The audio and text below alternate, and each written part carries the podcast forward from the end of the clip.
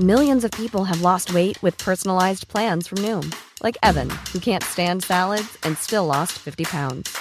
Salads, generally, for most people, are the easy button, right? For me, that wasn't an option. I never really was a salad guy. That's just not who I am. But Noom worked for me. Get your personalized plan today at Noom.com. Real Noom user compensated to provide their story. In four weeks, the typical Noom user can expect to lose one to two pounds per week. Individual results may vary. Cada noche, los expertos se reúnen para debatir los temas que hacen historia en una mesa de análisis distinta. Aquí las entrevistas con los personajes y líderes de opinión, junto al análisis profundo de los temas trascendentes. Alfredo Ceja conduce un programa de Frente en Jalisco por el 100.3 de FM. Iniciamos.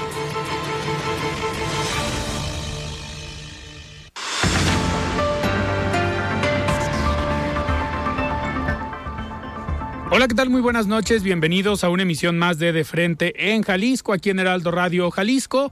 Hoy lunes 6 de febrero quiero agradecer como todos los días en los controles técnicos a Antonio Luna y en la producción y redacción de este espacio a Ricardo Gómez y recordarles nuestro número de WhatsApp para que se comuniquen con nosotros el 3330 1779 66. El día de hoy vamos a tener aquí en esta mesa de los lunes de partidos, de presidentes de partidos políticos, nos va a acompañar el coordinador estatal ciudadano Manuel Romo Además, como cada lunes, vamos a escuchar el comentario de Rafael Santana Villegas, director de la Escuela de Comunicación de la Universidad Panamericana Campus Guadalajara. Y les recordamos que nos pueden escuchar también en nuestra página de internet heraldodemexico.com.mx. Ahí buscar el apartado radio y encontrarán la emisora de Heraldo Radio Guadalajara. También nos ponemos a sus órdenes en nuestras redes sociales. En Twitter me encuentran como arroba Alfredo Ceja y en Facebook como Alfredo Ceja. Y ya pueden escuchar todos los episodios y todas las entrevistas de De Frente en Jalisco en el podcast en cualquiera de las plataformas. El análisis de Frente en Jalisco.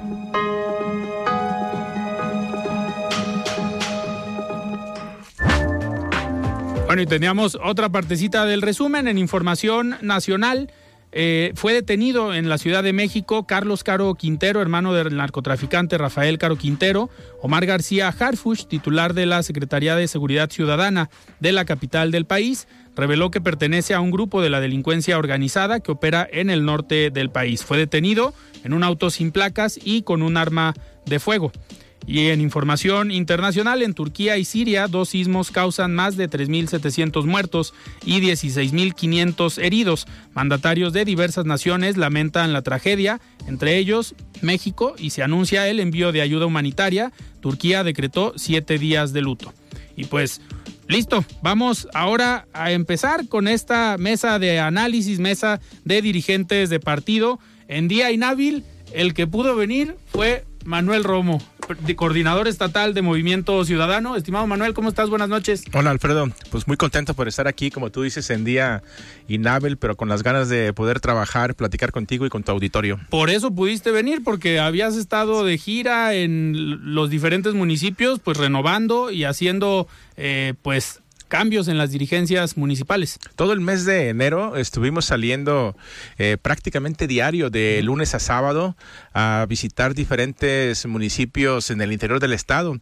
Al momento llevamos ya 36 eh, comisiones operativas o dirigencias renovadas en el ánimo pues de preparar a los equipos para poder enfrentar un año preelectoral que es complejo, que, es de mucha, de mucha charla, de acercamiento con, las, con la gente y nuestras estructuras deben de estar listas para enfrentar el próximo 2024 una elección a todas luces decisiva para el país. Una elección, a ver, decisiva para el país, para Jalisco obviamente, y para Movimiento Ciudadano. ¿Por qué? Porque enfrentan pues dos escenarios. El local, que obviamente es mucho más favorable, eh, y en el nacional, que están construyendo y están creciendo como marca. Y llamó la atención, Manuel, la semana pasada entrevistamos a tu tocayo Manuel Herrera, diputado federal, eh, el lunes precisamente con la presentación de este proyecto eh, México Lectivo, donde estuvo Dante Delgado. este proyecto pues que busca que desde la ciudadanía o desde la sociedad civil también se construya un nuevo proyecto de nación o una nueva alternativa de nación que incluye liderazgos de todos los sectores, sector empresarial, sector público, sector político, la sociedad civil, la academia. Eh, a ver, a mí me llamó mucho la atención este proyecto porque de los políticos que hicieron una mayor presencia fue de Movimiento Ciudadano. Es una estrategia eh, de Movimiento Ciudadano también para eh, construir un nuevo proyecto que tiene que ver con el nombre, pero al final que puedan ustedes también abanderarlo como partido? Bueno, nosotros eh, tenemos claro desde eh, el, 2021 que fue la elección intermedia, donde Movimiento Ciudadano fue el partido que acreditó el mayor crecimiento de, de todos los, los demás partidos políticos. Morena en el 2021 decreció este PAN, PRI tuvieron también una, una participación y un este crecimiento marginal. Y Movimiento Ciudadano creció proporcionalmente a los, a los votos que había sacado en, relación al 2018 y, ha acreditado pues que es eh, el único partido que ha trabajado en serio sus estructuras y que ha definido con seriedad lo que, lo que se tiene que hacer para para tener ahora sí que una alternativa viable, diferente, que no represente lo peor de nuestro pasado y tampoco eh, lo, lo, lo, malo de este presente que estamos viviendo a nivel federal con, con Morena al frente.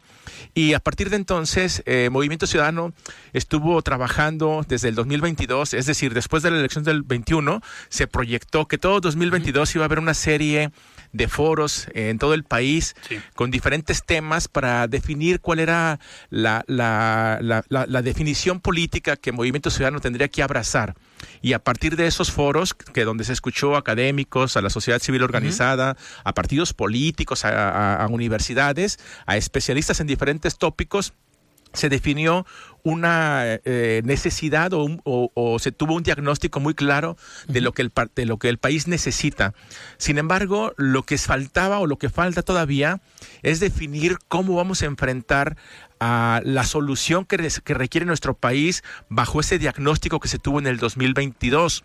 Es por eso que a partir de este mes el coordinador Dante Delgado ha estado impulsando la creación de, de este organismo México Colectivo, donde pues se reúnen eh, personalidades de diferentes sectores, como tú bien lo dices, empresariales, académicos, universidades, de la sociedad civil organizada, eh, actores de diferentes partidos políticos, gente que verdaderamente busca construir una, una alternativa diferente a la que estamos ahorita viendo con la, el frente que está formando ya o formalizando el PRIAN y, lo que está haciendo Morena.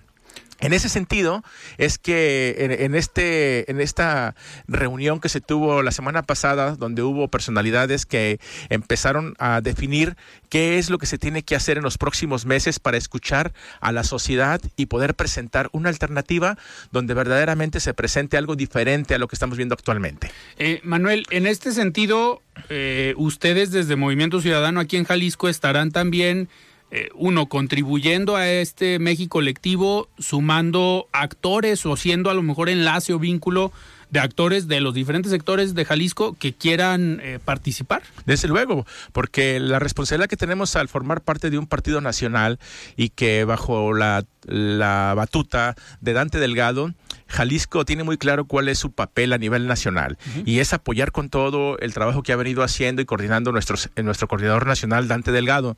Sin embargo, aquí en lo local desde luego que también tenemos que enfrentar una elección donde tenemos la obligación de refrendar este el, gobierno del estado que actualmente encabeza el gobernador Enrique Alfaro.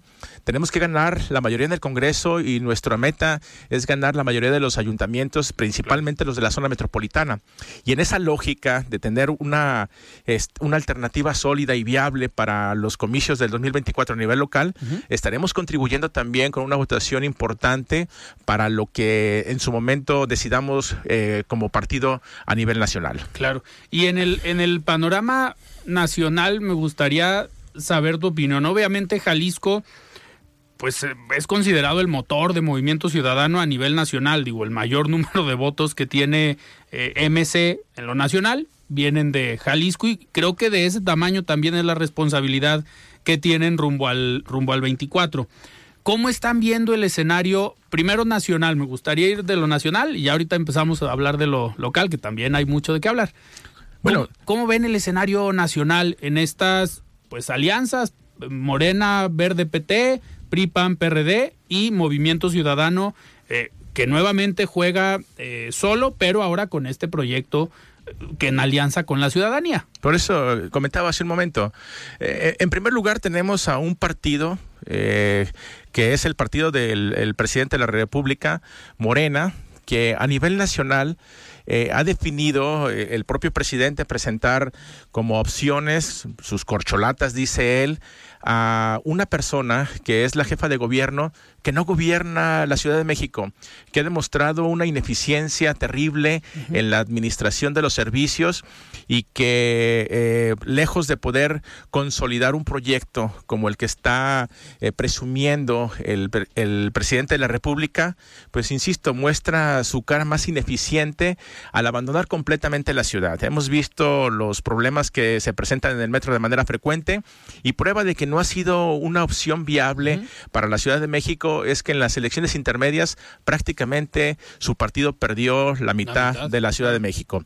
Entonces eso muestra de cuerpo entero lo que es una candidatura como la de Claudia Sheinbaum. Por el otro lado vemos a, a las demás corcholatas que se están golpeando entre sí buscando desacreditarse mutuamente, señalándose de violaciones a la ley, que sí lo están haciendo, a la ley electoral, utilizando recursos públicos para la promoción, porque tampoco sabemos de dónde salen el dinero para los espectaculares, para las bardas que pinta Marcelo Ebrard, para las bardas que tiene también el, secretario de Gobernación, que ya dejó de ser el puente político entre los, entre los eh, partidos y los dirigentes y el Congreso, y quien debe de hacer la política, los gobernadores y generar la política dentro del país para, para hacer para ser ya un protagonista de, de, en búsqueda de la, de la presidencia de la República. Vemos cómo se están golpeando entre sí, eh, Ricardo Monreal contra todos, en fin. Esa es la verdadera cara de Morena, fragmentada, dividida, y qué es lo que promueve el presidente de la República cada mañana eh, en sus mañaneras, en sus, en sus conferencias mañaneras. Dividir completamente al país. Y lo que está provocando es desde su, desde su partido generar esa división. Entonces, vemos esa cara autoritaria, esa cara que viola la ley, esa cara que, que, este, que de manera permanente muestra ineficiencia en sus acciones de gobierno y que es la cara que representa Morena. Por el otro lado, a nivel federal, vemos que se acaba de conformar y de formalizar la alianza PRIAN, que ahí tienen ahí como este pegado ahí de manera este marginal al PRD que no representa gran cosa y que hace poquito, hace unas horas acaba de anunciar para tener un poquito de presencia dentro de sus aspiraciones a Mancera como uno de sus aspirantes también a la presidencia de la República. Entonces, el pasado el pasado, que ya todo el mundo conoce como es el PRIAN, ¿sí? El presente, que representa la división y el sectarismo de, que, que, impulsa Morena a través del presidente de la República, y una opción que se está construyendo. ¿no? bueno, y prácticamente con lo peor del pasado, desafortunadamente. Y, este, y una opción que estamos construyendo, Movimiento Ciudadano, de la mano de la ciudadanía, de la mano de la sociedad, que muchos critican que, o nos critican porque dicen que tenemos que entrar allá de lleno, que estamos a destiempo. Yo creo que los mejores proyectos se cuecen poco a poco.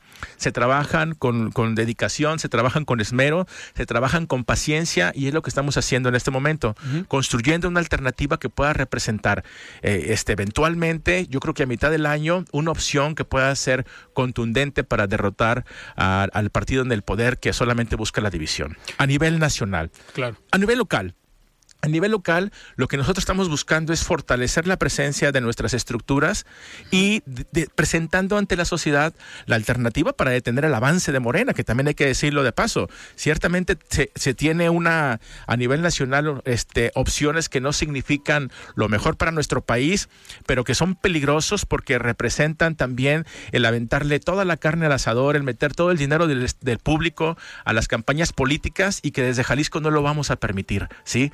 Nosotros desde Jalisco vamos a seguir defendiendo nuestro país, presentando, insisto, ante la sociedad una alternativa que pueda representar un dique o que pueda representar un alto a los avances que tiene Morena en los diferentes estados. Pero lo hacemos también con buenas cartas de presentación. porque hoy por hoy Jalisco ha, mostrado un avance significativo de lo que, de cómo estaba en el 2018 antes de que entrara el Movimiento Ciudadano y tenemos logros importantes en materia este, de infraestructura educativa, logros importantes en infraestructura carretera, prácticamente el 80% de las carreteras locales ya está rehabilitado tenemos este, presencia eh, este, también en la rehabilitación de la infraestructura de salud. Nosotros fuimos el único estado que no se quiso afiliar o que no quiso entregar su estructura al INSABI, ¿sí? Y que al final de cuentas lo que el gobernador decidió, que fue criticado por muchos, demostró la eficiencia de lo que de lo que nosotros defendíamos para Jalisco y que fuimos el, el, estado que mejor se plantó ante la ante la pandemia del COVID-19 y que además Hemos Al final el presidente les dio la razón. exactamente. Al final es que no sirvió. Bueno, es correcto. Lo volvió a cambiar. Lo está, exactamente, lo está cambiando. Y eso es lo que nosotros tenemos como carta de presentación. Y al margen de una serie de programas sociales que, que ayudan a los niños con cáncer, Jalisco y Nuevo León son los estados que garantizan el, el, medicamento para los niños con cáncer cuando el gobierno federal retiró también esos apoyos ha presentado también programas para el apoyo a las madres solteras y, y, el gobierno federal también retiró los apoyos a las madres solteras. Y mucho de lo que nosotros hemos estado este, haciendo como gobierno eh, e, es lo que ponemos a consideración de la sociedad eh, jalisciense para que en el 2024 ciertamente representemos un dique en el avance que tiene Morena en diferentes estados. Eh, Manuel, en este en este análisis que haces tú del gobierno federal o de las fallas que ha tenido el gobierno federal, eh, en un inicio de esta administración el gobernador fue muy frontal al presidente de la República y a estas decisiones, ¿no? El simple hecho de decir no me no firmo el INSABI y no le entro era una decisión complicada o compleja que ningún otro gobernador se animó a tomar. Pero en materia de seguridad, en materia con la pandemia también se agudizó esta pues este conflicto entre el gobierno del estado y el gobierno federal. Después viene el tema del pacto fiscal, también por los recursos que pues se mandan de aquí de Jalisco, pero no se regresan de manera proporcional. Y a lo largo del año pasado y lo que va de este año, pareciera que encontraron como una eh, tregua o una tensa calma a lo mejor entre ambos, entre el presidente de la República y el gobernador. Ahí, ¿quién crees que se? ¿El gobernador o el presidente o realmente los dos como hombres políticos de Estado? El presidente pues es el hombre más poderoso del país, y así lo podemos poner, y el gobernador es alguien con mucha experiencia política. ¿Se pusieron de acuerdo o alguien eh, tuvo que mediar o alguien tuvo que ceder? Los dichos populares tienen mucho de razón y en este caso aplica perfectamente lo cortés no quita lo valiente, ¿sí? Es decir, nosotros eh, encontramos pues en nuestro gobernador alguien valiente que defiende a Jalisco, alguien que le planta este cara al presidente, no por molestar, no por contradecir, sino por defender los intereses de Jalisco. Y esa valentía para enfrentar este, eh, la defensa de, de Jalisco ante lo que el presidente, nosotros seguimos sosteniendo que es una mala política el, el tratar de concentrar los poderes de la República y, las, y la soberanía de los estados en, un, en un sistema centralista y que Jalisco siempre lo va a defender. Jalisco tiene por vocación el federalismo. De aquí, de aquí surgieron de Jalisco los, los, juristas más grandes que ha tenido para defender el federalismo. Y esa vocación que tiene Jalisco, yo creo que el gobernador la ha defendido con, mucho, con mucha valentía, con mucha gallardía pero no significa que sea grosero que esté en contra del presidente ante ese tipo de situaciones. La gente se confunde, la gente ha confundido ese papel y ese rol que juega el, el, gobernador y que al defender con, con valentía piensan que va a estarse peleando de manera permanente. Sí, que sería un opositor. sería eh, un opositor y eso no puede suceder antes que cualquier cosa, los intereses de Jalisco se tienen que defender, pero también tienen que defenderse lo que a, lo que a nuestro estado, a nuestra gente le interesa.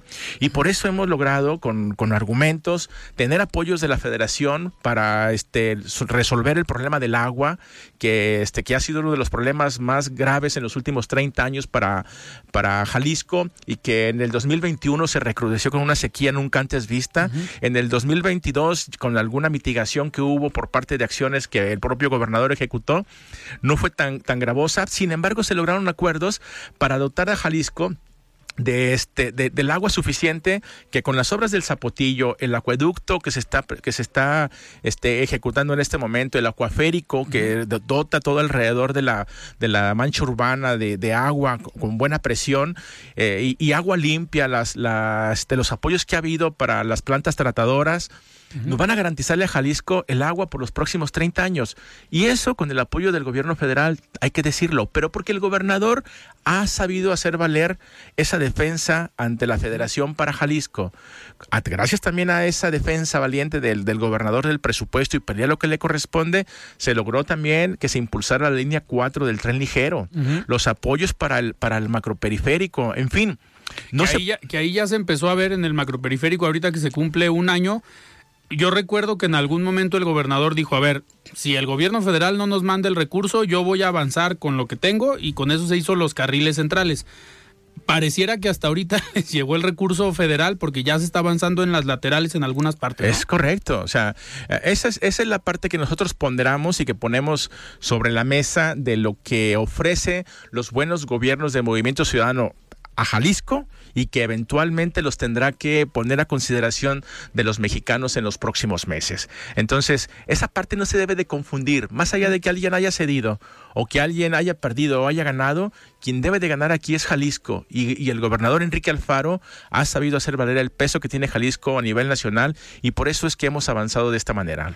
Muy bien, Manuel, nos queda todavía un minuto antes de irnos a un corte. Me gustaría que regresando platiquemos ya más de lo local, de esta encuesta que salió la semana eh, pasada, donde digo, podemos identificar a lo mejor algunos mensajes, unos al exterior y otros al interior de Movimiento Ciudadano, a los que nos gusta hacer análisis.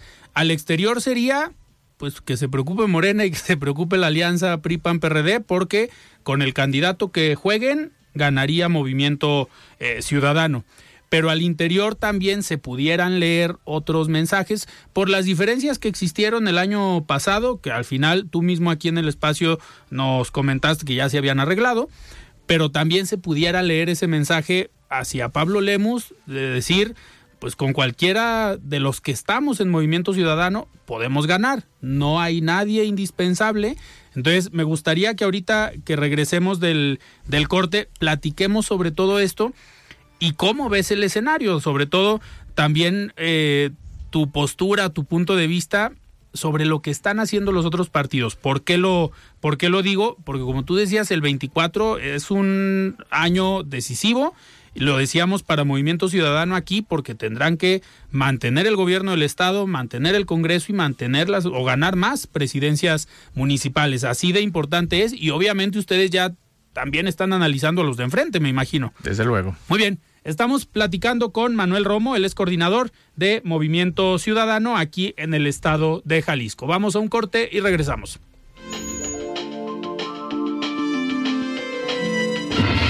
Siga con Alfredo Ceja y su análisis de frente en Jalisco por el Heraldo Radio 100.3.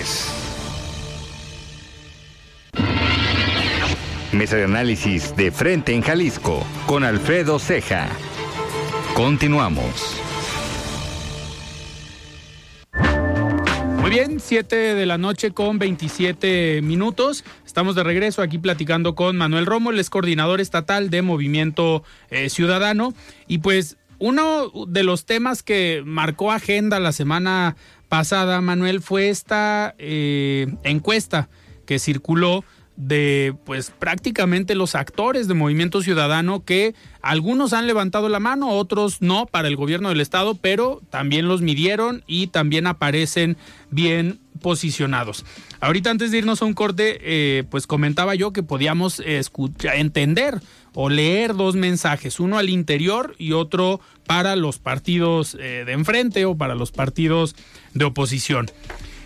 ¿Cómo a ver, ¿cómo recibiste tú el lunes que te llega el monitoreo muy temprano, a la hora que ves los resultados, ¿qué pensaste? ¿Estoy haciendo bien mi chamba? ¿Está posicionado Movimiento Ciudadano? Y aparte, ¿están haciendo bien su chamba estos actores que aparecen bien posicionados? Al, al final de cuentas, el papel que juega un dirigente eh, de, cualquier de cualquier institución, pero en este caso de un partido político, pues es la calificación que te dan los ciudadanos. si, si la calificación que te ponen como partido político es positiva, es que estás tú encabezando las encuestas, las preferencias, pues sientes la satisfacción de que vas por el camino correcto. Y para nosotros eso es una herramienta de evaluación, solamente es eso, ¿sí? No echamos las campanas al viento, no estamos este, completamente satisfechos satisfechos porque estamos hablando de que estamos a la mitad.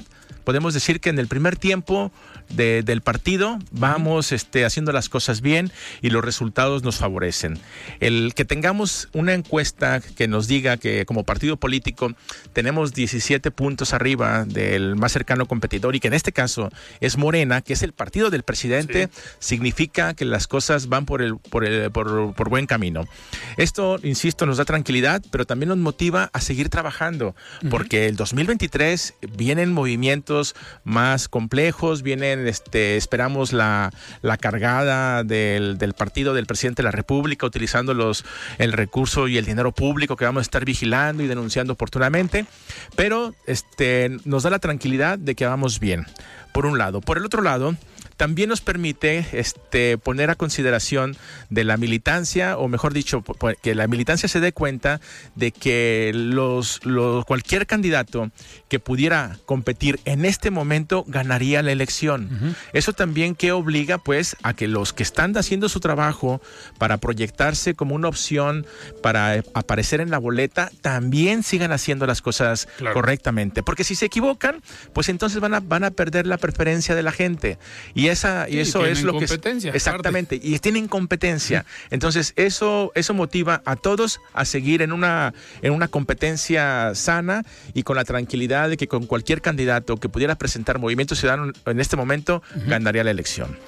al interior este mensaje pues pareciera o se pudiera leer que es para Pablo Lemus, que es el que sale un poco más arriba de, de los otros perfiles. Eh, ¿La leyeron así también al interior de Movimiento Ciudadano o percibieron ustedes que eh, pudo ser un mensaje a Pablo Lemus de decir, no eres el único, hay más aspirantes? Bueno, yo me concentro en lo que yo hago, en lo que, en lo que, en lo que es mi obligación. Mi obligación es exactamente lo que estamos este, platicando, eh, fortalecer nuestras estructuras, tener este, el vehículo lo más afinado posible, con llantas nuevas, bien, bien este, aceitadito el motor, que pueda funcionar para que quien se suba eventualmente a pilotarlo pueda este, llegar a la meta en primer lugar, cualquiera de los que están ahí. Ya las valoraciones individuales que hace cada quien respecto a sus números, pues seguramente le dan a, les da a cada quien la, eh, este, la motivación pues para definir si su estrategia es la correcta o no. Aquí lo importante es que, tengamos conciencia, todos los que estamos participando en este proceso, de que solamente la unidad es la que nos va a mantener en, el primer lugar y que el trabajo hacia la, que se proyecte hacia la ciudadanía, que se Ryan Reynolds here from Mint Mobile. With the price of just about everything going up during inflation, we thought we'd bring our prices down. So to help us, we brought in a reverse auctioneer, which is apparently a thing. Mint Mobile unlimited premium wireless. Have to get 30, 30, bit to get 30, bit to get 20, 20, 20, bit to get 20, 20, bit to get 15, 15, 15, 15 just 15 bucks a month. So, Give it a try at mintmobile.com/switch. slash $45 up front for 3 months plus taxes and fees. Promo for new customers for limited time. Unlimited more than 40 gigabytes per month slows. Full terms at mintmobile.com. Ready to pop the question? The jewelers at BlueNile.com have got sparkle down to a science with beautiful lab-grown diamonds worthy of your most brilliant moments. Their lab-grown diamonds are independently graded and guaranteed identical to natural diamonds, and they're ready to ship to your door. Go to Bluenile.com and use promo code LISTEN to get $50 off your purchase of $500 or more. That's code LISTEN at Bluenile.com for $50 off. Bluenile.com code LISTEN. Proyecta bajo los principios de buenos gobiernos y, de, y de, buscar que, el partido siga cohesionado es lo que va a garantizar que, nos mantengamos en los primeros lugares. Manuel, y en este, digo, analizando los nombres de Morena o que pusieron en Morena, ponen nuevamente a Carlos Lomelí, ponen eh, pues sorprende o no. Eh, tú a lo mejor tienes, tienes información de ello, que ponen al rector de la Universidad de Guadalajara, a Ricardo Villanueva, como posible aspirante por Morena y por esta alianza. ¿Les, les preocuparía a ustedes que eh, un perfil como Ricardo Villanueva, rector de la universidad, por el conflicto que hoy existe entre la Universidad de Guadalajara y gobierno del estado, les preocuparía que se llegue a dar una pues cercanía, alianza, presentación del rector como candidato con Morena y que esto obviamente pues pueda sumar a la Universidad de Guadalajara y a la comunidad con Morena? No, hombre, ¿qué nos va a andar preocupando? O sea, y, lo digo con mucho respeto, pero también con mucha objetividad.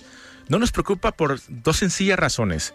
Primera, porque no es ninguna novedad de que el rector de la Universidad de Guadalajara aparezca como posible candidato pues, del partido de Morena, el partido que representa a Andrés Manuel, el partido que representa este, al gobierno federal, y porque nos da la razón que siempre hemos nosotros manifestado que el grupo que controla la universidad está más preocupado por mantener espacios de poder, por mantener sus prerrogativas políticas que por la que por la educación, preocupado más, más preocupado por eso que por la que por los alumnos o por formar verdaderos profesionistas. Ellos lo suyo es la grilla, así lo han manifestado durante más de 30 años. El asunto es que hoy el gobernador pues este, les ha dicho les ha puesto un alto y ha desenmascarado pues una serie de, de, posiciones que son por las que verdaderamente ellos pelean en el Poder Judicial, en la Comisión Estatal de Derechos Humanos, en diferentes eh, órganos públicos que no deberían de ser y no, no, no decimos que no puedan ser ocupados por universitarios, sino por gente verdaderamente preocupada por la investigación, no por los grillos, no por los, por los políticos, se deberían dedicarse a eso. Con Carlos Lomelí, pues también ya lo, lo, hemos enfrentado en varias ocasiones en el gobierno del Estado. Enrique le ganó, en el gobierno de Guadalajara, eh, Movimiento Ciudadano le ganó uh -huh. también. Entonces, no nos preocupa. Lo que vemos nada más es el reciclaje de personajes que, representan pues lo peor que tiene la clase política de nuestro Estado, representados por Morena. Manuel, y en estos. Eh pues posibilidad de alianzas que se dan a nivel federal eh, de diferentes partidos. ¿Ves tú todavía alguna posibilidad de que Movimiento Ciudadano, a lo mejor no que MC se sume a la alianza PRI-PAN-PRD, sino que en la construcción de este modelo de nación o en este vehículo que se llama México Colectivo, pues que ya está MC, PRI-PAN-PRD puedan decir, oigan, nosotros también nos sumamos a ese proyecto y que al final se genere un bloque opositor que llegue en el 2024, pues sociedad civil, PRI, PAN, PRD, Movimiento Ciudadano, ¿ves esa posibilidad a nivel nacional? Y ya ahorita vemos aquí Jalisco. La, la, la, la, la conformación de un, de un grupo o de un bloque que represente a Morena, o perdón, que, pre, que, presente, que se presente ante Morena, uh -huh. tiene que salir no de las ecuaciones tradicionales que presenta el PRI y el PAN. No puede ser una suma aritmética, una simple suma aritmética de decir el PAN aporta X porcentaje, el PRI X porcentaje y Movimiento Ciudadano X porcentaje. Eso es iluso, eso es ir completamente a la derrota.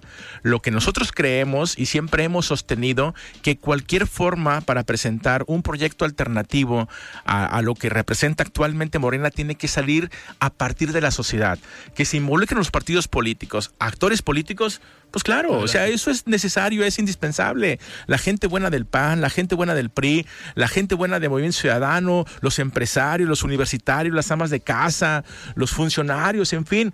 ¿Tú crees, imagínate, ya nomás estoy, estoy esperando que, ve, que, llegue la elección de, del 2024 en la Ciudad de México para ver los, los cientos de miles de burócratas que son extorsionados cada día, donde les rasuran su sueldo para apoyar a Morena. Y si no los corren, ¿Crees que van a votar por Morena, seguir votando? Y es lo mismo que está sucediendo en los diferentes estados de la República. Esos moches que hacen que la propia gente esté molesta. Este, eh, evidentemente hay mucha gente dentro de Morena que ya no quiere estar en Morena por ese tipo de extorsiones que les ejecutan. Y todos ellos tendrán que, tendrán que conformar un frente, pero motivado y encausado por la sociedad civil. Y uh -huh. donde, insisto, donde desde luego tienen que participar políticos y partidos políticos. Sí. Pero no la ecuación que está haciendo tan sencilla y tan simplona PAN y PRI. Entonces, Ok. o sea, pregunta concreta, ¿puede ser? Seguramente puede ser, pero motivado por una lógica diferente a la que presentan el PRI y el PAN. Ok, Manuel, y a ver, si trasladamos ese ejemplo a Jalisco, aquí cambia el escenario. ¿Por qué? Porque si vemos la encuesta, pues Movimiento Ciudadano eh, podría pensar, pues no los necesito porque yo gano solo. No, digo, la sociedad civil sí, y ya está, pero pues no se ve viable una alianza, ¿verdad? Con otros partidos. Mantenemos nosotros el mismo principio que estoy comentándote al fin, al en, el- en- en el plano nacional. Es el mismo principio. ¿Qué hago yo cuando voy a La Barca, o cuando voy a Utlán, o cuando voy a Puerto Vallarta? Con la, con la dinámica de los, de los actores políticos de Movimiento Ciudadano, no alcanzamos a ganar. Eso es obvio. ¿Y por quién vamos? Vamos por la gente que Los pueda actores. comulgar, que pueda comulgar este, con, con la forma de, de gobernar de nuestro movimiento. Y los invitamos. Y esa gente, ¿quién puede ser? Seguramente participaron antes en el PRI, seguramente antes participaron en el PAN, participan en algunas universidades y hacemos la suma para que se puedan integrar a un proyecto como el que representamos nosotros. No voy con Diana. No voy con Laura, excelentes amigas a las cuales les mando un gran abrazo y espero que sigan disfrutando su puente, pero no voy con ellas para hacer esta alianza. La alianza la hacemos a partir de los ciudadanos y, esa, y en esa lógica vamos a seguir trabajando. Manuel, y a ver, ahorita platicábamos en el corte que lo que viene en febrero y mediados de marzo va a ser continuar con estas renovaciones en los municipios. Y una vez que tengan este trabajo concluido,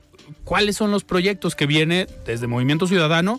Pues obviamente para consolidar, afianzar los nuevos nombramientos. ¿Qué viene, qué les toca hacer en los próximos meses? En los próximos meses vamos a, nosotros a, a tocar puertas, a, este, a, conocer cuál es la, el sentir de la ciudadanía. Las cosas cambian de, un, de una elección del 2021 al 2024 y nosotros tenemos que mantener la cercanía con la gente. Tenemos que estar con universidades, tenemos que estar con los jóvenes principalmente.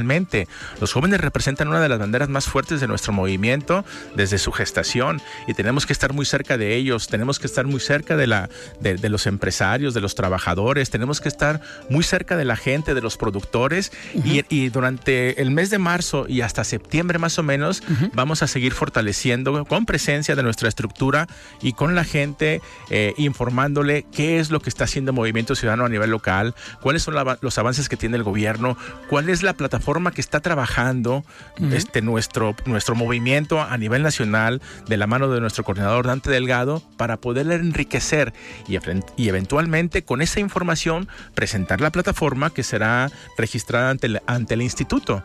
Y posteriormente, pues a partir de esos contactos que tendremos con la sociedad civil organizada, también vamos a ir viendo cómo despegan, cómo, cómo se van cohesionando nuestros principales actores políticos, pues porque seguramente para entonces ya vamos a ir teniendo más de quiénes van a, de quién va a encabezar el grullo, de qué candidato va a estar en la barca o candidata, de qué este eh, candidato va a estar este, repuntando en el distrito 3, donde tenemos que fortalecer, o en el 5, en Puerto Vallarta, en fin. Ya tenemos que ir teniendo ese panorama muy claro para que este, cuando inicien las precampañas a finales de diciembre, de, de acuerdo al calendario electoral de diciembre de este año y hasta febrero, pues tengamos, ten- estemos ya fortaleciendo la presencia de Movimiento Ciudadano aquí en Jalisco. A- algo que ha llamado la atención, al menos a mí, eh, es estas diferentes agrupaciones o fundaciones que tienen al interior de Movimiento Ciudadano, porque cada una pues ha empezado a hacer su, su trabajo. Digo, hablo, eh, me tocó participar, me invitaron hace algunos meses y coincidimos ahí a un concurso de oratoria y debate, no, oratoria, perdón, y este año comentaban que iba a haber una parte de debate para los jóvenes, pero era la Fundación Lázaro Cárdenas, si no me equivoco. Pero tienen también este Instituto de Innovación Política y tienen diferentes eh, grupos que están preparando y formando pues desde los jóvenes y a toda esa estructura. Uno de los eh, casos o ejemplos que tenemos, el día de mañana tienen un evento aquí en Jalisco donde vienen los dirigentes juveniles de toda la circunscripción o de los estados pues, prácticamente del Pacífico que se unen con, con Jalisco. Eh, ¿De qué es el evento? Y esa dinámica obviamente va a seguir hacia los municipios, yo supongo. Es correcto. Bueno, eh, Dante Delgado, con la experiencia que tiene eh, y, al ser uno de los políticos más completos que tiene nuestro país, fue, la verdad, un visionario al establecer dentro de los estatutos y de los documentos básicos de nuestro movimiento diferentes fundaciones, secretarías y coordinaciones. Y ciertamente una de las que ha, este, ha hecho un excelente trabajo, no solamente en lo local, sino también en, a nivel nacional, por su, la representación que tiene, es la de la Coordinación Estatal de Jóvenes en Movimiento que encabeza María Bravo. Ella este, ha impulsado la participación política de los jóvenes en diferentes este, eh, rubros, jóvenes empresarios, estudiantes, este, líderes de colonias, en fin en diferentes lugares ha estado promoviendo la participación política y buscando el desarrollo de los mismos, invitándolos a participar, a que tomen las riendas uh -huh. pues del destino de, de, de, del, del poder aquí en Jalisco. Y eso ha llamado la atención a nivel nacional, de tal suerte que el senador Dante Delgado la nombró en el pasado mes de octubre, noviembre, si mal no recuerdo, como coordinadora este, de, la, de la primera circunscripción en el país. Ella representa a todos los jóvenes. Mañana va a ser un, un seminario, un diplomado para la formación de, este, de jóvenes dentro okay. de la política. Lo que está buscando es eso, precisamente, que desde Jalisco, que tiene ya la experiencia de ser gobierno, de haber estado en los principales okay. municipios y en los principales este, eh, espacios de poder, espacios, espacios uh -huh. de poder y que gobierna tal cual pueda tener eh, capacitación para los jóvenes y que ellos se vayan a sus, a sus estados a implementar lo aquí aprendido. La madrina de este evento va a ser la senadora eh, Verónica Delgadillo, que okay. ella pues eh, empezó desde muy joven llamando, eh, sí. llamándole la atención este, en el 2012 lo que hizo Enrique Alfaro y que participó como candidata a diputada por el distrito 11 de mayoría. Este, no gana el distrito, pero entra como repechaje y es la primera, la primera de las mujeres que entra uh -huh. como, como diputada en el Congreso local y a partir de ahí 一 fue diputada federal y actualmente es nuestra senadora. Y va a compartir con los jóvenes estas experiencias claro. en este diplomado de formación política. Y eso es lo que vamos a estar haciendo el, el, día de mañana. Y va, y va a ser uno de los, de los diferentes cursos y de los diferentes diplomados, eventos que vamos a tener a lo largo del año, insisto, para seguir fortaleciendo nuestra marca en Jalisco. Que, que no nada más sería ya para los jóvenes, sino para toda la estructura, ¿no? Desde para... luego, ya este, a partir de esto, te decía, los, los coordinadores juveniles se llevan a, a, sus estados estas experiencias y las empiezan a aplicar allá. Nosotros hacemos lo propio, porque vamos a llevar también estas experiencias para hacer lo mismo cuando vayamos a Puerto Vallarta y que el coordinador juvenil de Puerto Vallarta tenga esta experiencia y que siga involucrando a más jóvenes, porque pues el, el, el problema de los, de los eh, partidos políticos o de los movimientos políticos es que dejan de lado la formación de cuadros. Y uh -huh. hoy nos estamos preocupando porque eh, lo que estamos haciendo hoy se ha superado por los propios jóvenes que preparamos dentro de 10 años, que ellos claro. tomen el gobierno. Y hablo dentro de 10 años porque pues, seguramente muchos de los jóvenes que están ahorita Así participando pues, pueden ser gobernadores en el 2034, este, en fin. Va, habrá, habrá que ir viendo, 2036, habrá que ir viendo cómo, cómo evolucionan las cosas, pero nosotros tenemos que estar listos para atenderlos a nuestros mejores cuadros. Y, este, y no sorprendernos. Hombres y mujeres. Que cuando lleguen, pues no sabían, ¿no? Claro, e, ese es el problema también de la improvisación, ¿no? Este, entonces, la, la, preocupación de nuestro movimiento, pues va en ese sentido. Mantener contacto con la gente, mantener desde luego la preparación de nuestros cuadros, pero sobre todo hacer buenos gobiernos, porque no podemos salir a la calle y poner nuestra cara si no tenemos buenos gobiernos. Claro. En Jalisco hace mucho, hace mucho, hace falta mucho por hacer no hay duda, o sea, tenemos un problema eh, grave con el tema de la inseguridad uh -huh. que duele a todos los mexicanos, pero que estamos dando la cara, haciendo lo propio, buscando de alguna manera participar de manera coordinada para, para buscar este, atenuar ese cáncer y esa problemática que tiene tan asolado nuestro país. Ahorita de estas problemáticas, seguramente cuando vas a los municipios que ahorita has estado saliendo, pues una parte eh, de los mismos eh, militantes y, o de las personas que se acercan a los eventos de Movimiento Ciudadano en los municipios, pues es para eh, hablar de las problemáticas que hay en sus comunidades.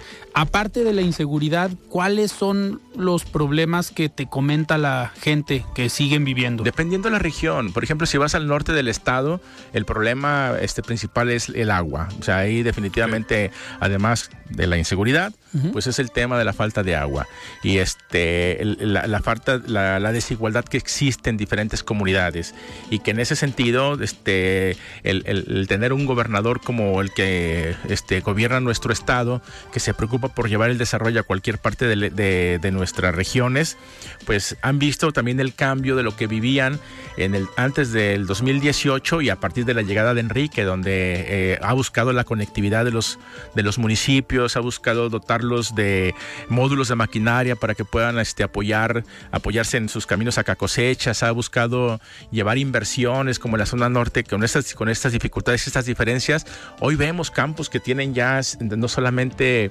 este eh, cactus o besquites, sino ya eh, sembradíos completos de, chile, de, o sea, de chile de árbol. Hay una, una región importante allá que está sembrando chile, que está este, teniendo invernaderos de, de berries, también de aquel lado. Entonces, eso lleva, lleva desarrollo. En, el, en, la, en la zona de los altos ya se dieron cuenta o ya saben cómo va avanzando el problema del agua, que también era un, tema este, grave y que muchas de las granjas porcícolas tuvieron que emigrar a otros, a otros estados como San Luis Potosí por la falta de agua. Hoy que, va, que se va a dotar de agua, eso va a generar nuevamente que se, se sigan desarrollando este, la, ese, ese, tipo de regiones. Entonces, sí hay diferentes problemáticas este, en torno a la, a, la región a la que uno visita, pero eh, afortunadamente el gobernador está atendiendo puntualmente esos problemas. Y, y también sirves como vínculo, me imagino, en estas visitas, si te comentan alguna problemática, digo, para ti como dirigente gente de MC, pues es más fácil hablarle al gobernador y decirle, oye gobernador, en esta región nos preocupa esta problemática, nos está pidiendo la gente, por si no lo traían en el radar. Respetando desde luego nuestras funciones, nuestras atribuciones, pues ese es el, ese es el objeto de un partido político. Al final de cuentas, pues también ser el brazo acompañante de, un gobierno. Y nosotros, insisto, cada quien respetando sus atribuciones, desde luego buscamos ser vínculos con la problemática de cada región, con lo que el gobierno está haciendo para facilitar el trabajo y que también el gobernador pues tiene otros, otros oídos, otros brazos, otros ojos para poder este, complementar su gobierno. Perfecto. Manuel, antes de despedirnos, vamos a escuchar el comentario de Rafael Santana Villegas. Él es director de la Escuela de Comunicación de la Universidad Panamericana, Campus Guadalajara. Estimado Rafa, ¿cómo estás? Buenas noches. La voz de los expertos.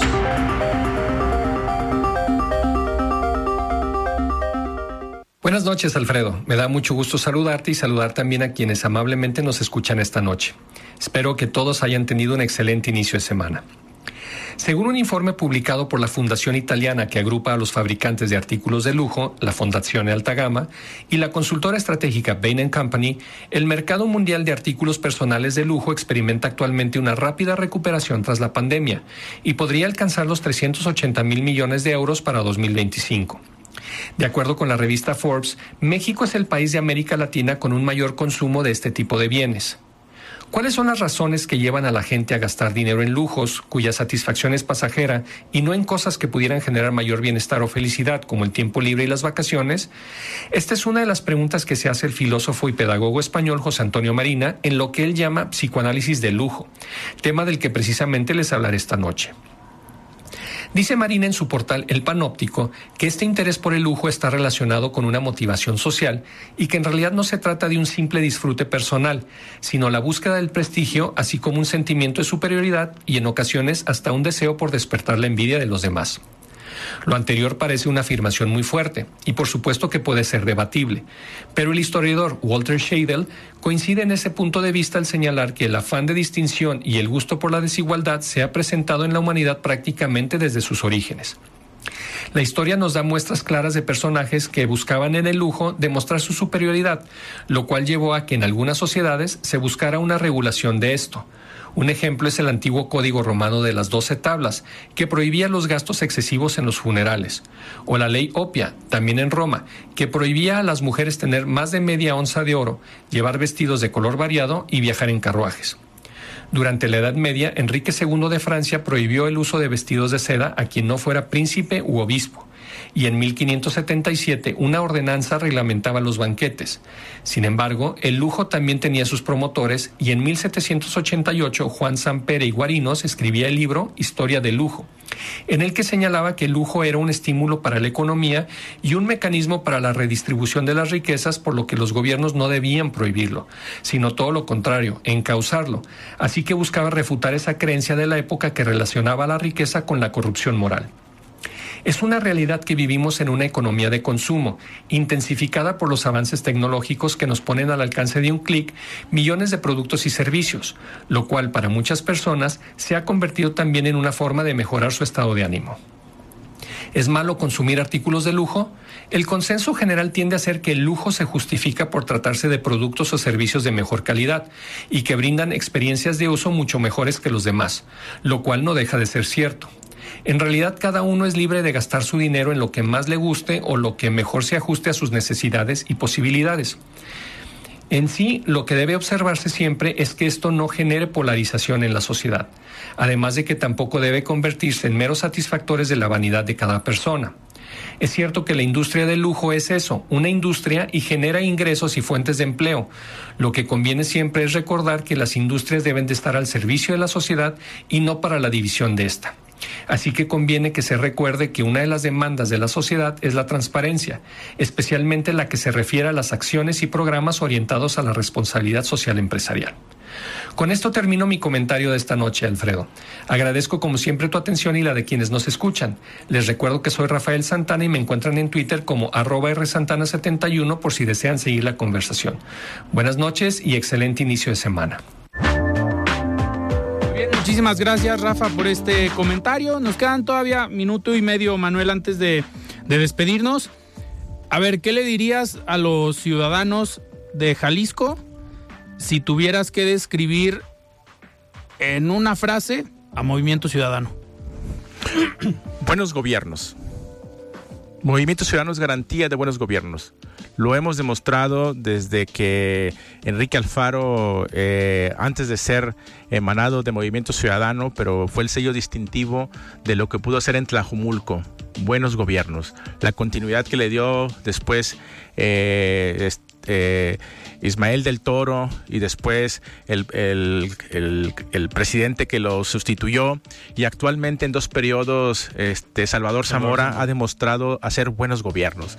Buenos gobiernos en Zapopan, buenos gobiernos en Guadalajara y hoy con un gobernador que ha demostrado hoy por hoy que pone el nombre de Jalisco en alto a través de buenos gobiernos. Y eso es lo que le ofrecemos a la ciudadanía en el 2024, buenos gobiernos para continuar haciendo mejor las cosas en Jalisco y eventualmente hacerlas bien en México. Para el 2024 no tienen duda que se mantiene Jalisco y las presidencias municipales, mm, por lo menos de zona metropolitana y el Congreso. No tenemos la menor duda de que vamos a refrendar el gobierno del Estado, la zona metropolitana y la mayoría en el Congreso a través de promover los buenos gobiernos. Perfecto, Manuel, yo te agradezco que hayas estado aquí en Día Inhábil. Muchísimas gracias por estar en De Frente Jalisco. Un gusto como siempre, Alfredo, y ya sabes que siempre que sea posible, aquí estaremos contigo y con tu auditorio. Perfecto, nosotros nos despedimos. Yo soy Alfredo Ceja. Muy buenas noches.